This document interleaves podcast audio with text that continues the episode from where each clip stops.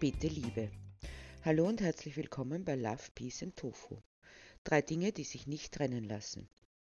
Dinge, die verbinden, der Friede, der nur miteinander stattfinden kann, das Essen, das man sich teilt, ohne jemand anderen zu schaden, und die Liebe, die Menschen belebt, Sinn und Hoffnung schenkt.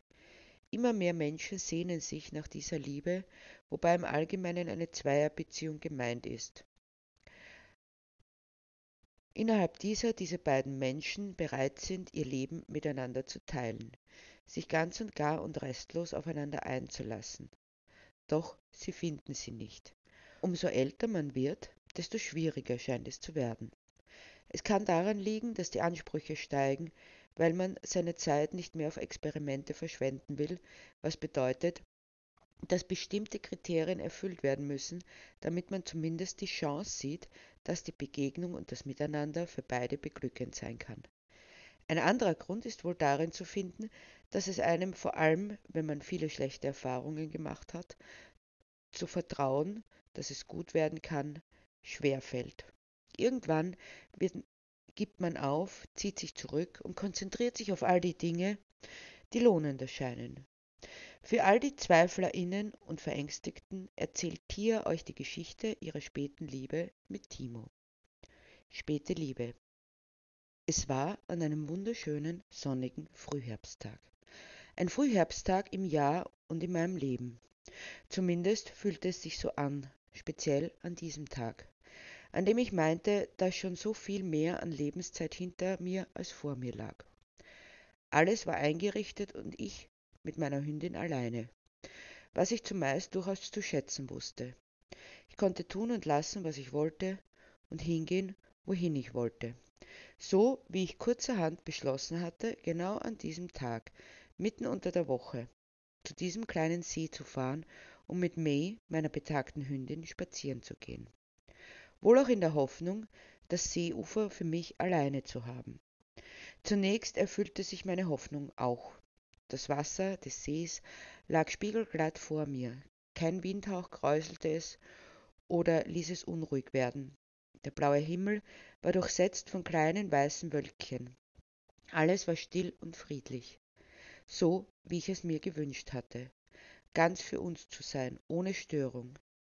Ich dachte, ich könnte eine Begegnung nicht ertragen, nicht an diesem Tag, weil ich keine Lust hatte zu lächeln, geschweige denn für den unausweichlichen Smalltalk, wenn man aneinander vorübergeht. Selbst diese Kleinigkeiten schienen mir zu ermüdend an diesem Tag.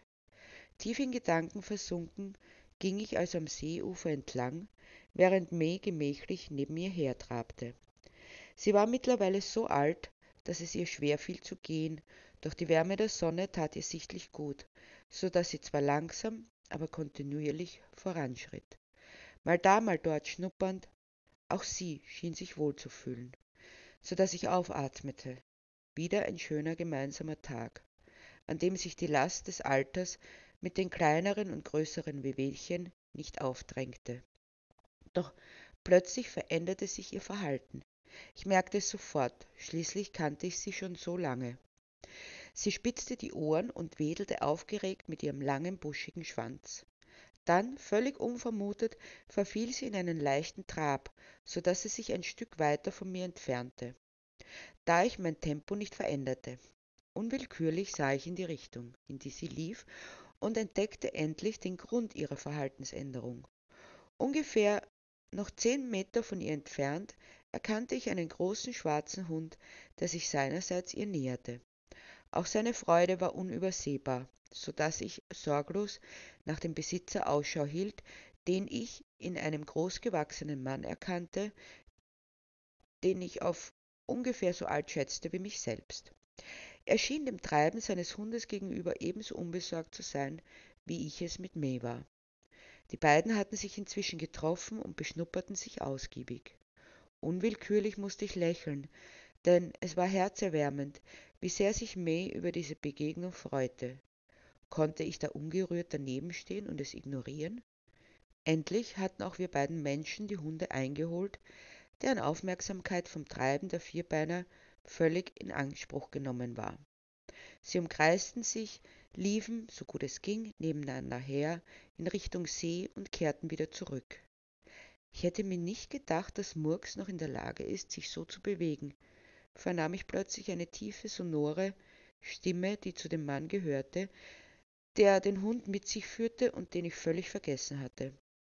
Doch ich fasste mich schnell und erfasste den Sinn seiner Worte. Offenbar war auch sein Rüde schon alt, doch die Freude schien beiden ungeahnte Kräfte zu verleihen. Das dachte ich mir auch gerade von May, erwiderte ich deshalb. Immerhin ist sie schon dreizehn Jahre alt. Ein stolzes Alter für einen großen Hund, fügte ich hinzu. Murks ist genauso alt. Also fast. Er wird in zwei Monaten dreizehn. Ich begann mich wohl zu fühlen, so wie May. Ein Mensch, der so einen ausgeglichenen Hund als Freund hat und den meine Hündin gleich ins Herz schließt, das kann kein schlechter sein, war meine Überzeugung. Außerdem ließ er von vornherein unnötiges Worthülsenversprühen weg. Worte mit Sinn und Gehalt, mit denen ich etwas anfangen konnte, die nicht einfach so dahergesagt wirkten, so dass es einen Unterschied machte, ob sie ausgesprochen worden waren oder nicht. Zuletzt legten sich die beiden in die Wiese, einig darüber, dass es nun einmal genug der Bewegung war.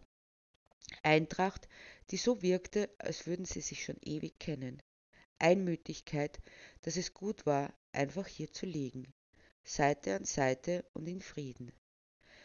Ich versuche jeden Moment mit Murks zu genießen, meinte Timo nachdenklich, weil man nicht weiß, wie viel Zeit man noch hat.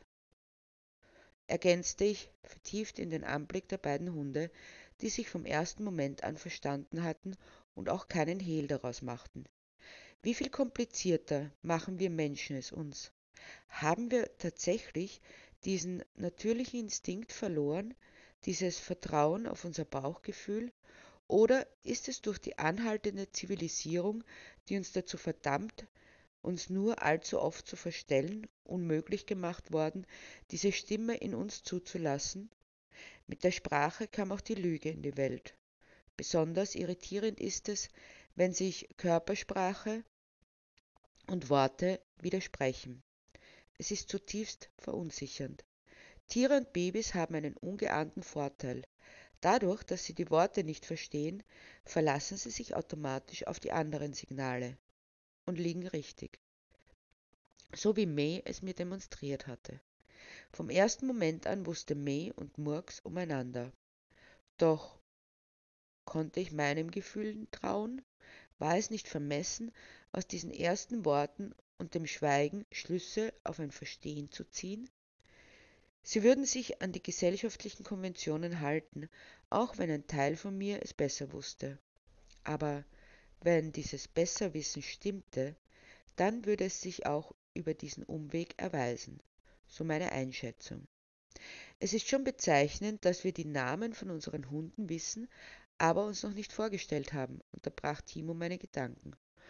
Und damit du nicht mehr sagen musst, Herrchen vom Murks oder Begleiter oder sonst was, kannst du mich einfach Timo nennen. Ich heiße Tia, erwiderte ich seine Vorstellung und sein Lächeln. Schön, dass wir uns getroffen haben. Das war mir eher herausgerutscht und sofort ergriff mich die Sorge, wie er es auffassen würde, ob er es nicht als anmaßend sehen konnte, doch er meinte nur lapidar, das sehe ich genauso. Um nach einigen Momenten des Nachdenkens hinzuzufügen, eigentlich waren es May und Murks, die uns dazu brachten, uns zu treffen. Ich für meinen Teil wäre wohl sonst einfach an dir vorbeigegangen. Erstaunt sah ich ihn an, woraufhin er sich wohl genötigt fühlte, sich näher zu erklären. Nein, ich meinte nicht, dass ich etwas gegen dich gehabt hätte. Gegen dich persönlich. Aber ich wollte eigentlich für mich bleiben, weil viele Begegnungen mit Menschen einfach zu anstrengend sind, so oberflächlich und nichtssagend. Ich habe auch nicht geglaubt, dass du etwas gegen mich hast, warum auch, sondern es hat mich irritiert, dass es mir genauso ergeht und ich wohl auch das Ausweichen gewählt hätte, wäre dann nicht diese Hundebegegnung gewesen. So redeten und schwiegen wir, und sowohl das Reden als auch das Schweigen waren angenehm. Es ist ein seltenes Erlebnis, mit jemandem schweigen zu können, ohne dass es unangenehm wird, ohne den Drang zu verspüren, diese Stille wegreden zu müssen. So erfuhr ich, dass Timo im Nachbarort lebte. Tag für Tag sind wir beide mit unseren Hunden spazieren gegangen, wohl nur wenige Kilometer voneinander entfernt, doch um uns zu begegnen, mussten wir zuerst wegfahren. Wir sprachen bis zum Sonnenuntergang. Dann verabschiedeten wir uns voneinander, doch von nun an gingen wir jeden Tag miteinander spazieren. Einmal kam Timo zu mir, am nächsten Tag ich zu ihm. Die Wochen vergingen und man merkte, dass die Spaziergänge je kürzer ausfielen, je älter die Hunde wurden. Doch man merkte, dass sie zusammenbleiben wollten. Lange überlegten wir, wie wir dieses Problem lösen könnten, denn es würde eher schlechter als besser werden. Möchtet ihr nicht zu mir ziehen? schlug ich Timo eines Tages unumwunden vor. Ich wollte dir das gleiche vorschlagen, nur umgekehrt, erwiderte er lächelnd. Letztlich ist es egal, mir zumindest, wo wir wohnen. Hauptsache, wir sind zusammen, ergänzte ich, während ich sah, wie May und Murks nebeneinander lagen, so nahe, dass sie sich berührten, als wollten sie sich vergewissern, dass der andere da war. Und ich meinte wir alle, sagte ich, weil ich es so empfand, woraufhin mich Timo in den Arm nahm und sanft küsste. So sehe ich das auch, schloss er, so dass ich am nächsten Tag bei ihm einzog. Einige Monate des Miteinander zu viert waren uns noch vergönnt. May wachte eines Morgens nicht mehr auf. Murks folgte ihr einige Tage später nach. Wir waren am Boden zerstört. Es fühlte sich so leer an, für uns beide, auch wenn es sich bereits abgezeichnet hatte, je mehr sie die Kräfte verlassen hatten, je mehr Überwindung es sie kostete, auch nur aufzustehen. Friedlich und ruhig und miteinander durften sie einschlafen. Versuchte ich mich an tröstenden Gedanken. Ich denke, wir sind uns zur richtigen Zeit begegnet, wegen der Hunde und wegen einander, meinte Timo. Sie haben uns so viel geschenkt während dieser Zeit, sagte ich. Und nur wer auf dieses Glück verzichtet, kann der Trauer entgehen. Du hast recht, erklärte Timo. Beides gehört zusammen, so wie wir. Ich bin so glücklich, dass es dich in meinem Leben gibt. Mir geht es ganz genauso, mit dir, sagte ich. Auch wenn ich nicht mehr daran geglaubt habe, dass mir das in meinem Leben noch vergönnt ist. Eigentlich hatte ich mit dem Aspekt bereits abgeschlossen. Zum Glück nicht endgültig, meinte Timo lachend, um gleich wieder ernst zu werden. Aber du hast recht. Es ist mir genauso ergangen. Du bist meine späte Liebe. Spät vielleicht, aber nicht zu spät, ergänzte ich. Es war ein Moment der Eintracht, wie wir schon viele erlebt hatten und wohl auch noch erleben würden. Niemand konnte wissen, wie viel Zeit und Miteinander uns noch vergönnt waren. Aber das spielte auch keine Rolle. Was zählte, war nur, dass es so war. Die Geschichte von Tia und Timo, May und Murks hat mich wieder daran erinnert, dass das Leben erst endet, wenn der Tod uns umarmt und wir Glück, Liebe, Geborgenheit und Miteinander in jeder Phase dieses unseres Lebens erfahren können. Niemals ist es zu spät. Nicht für Love, Peace and Tofu.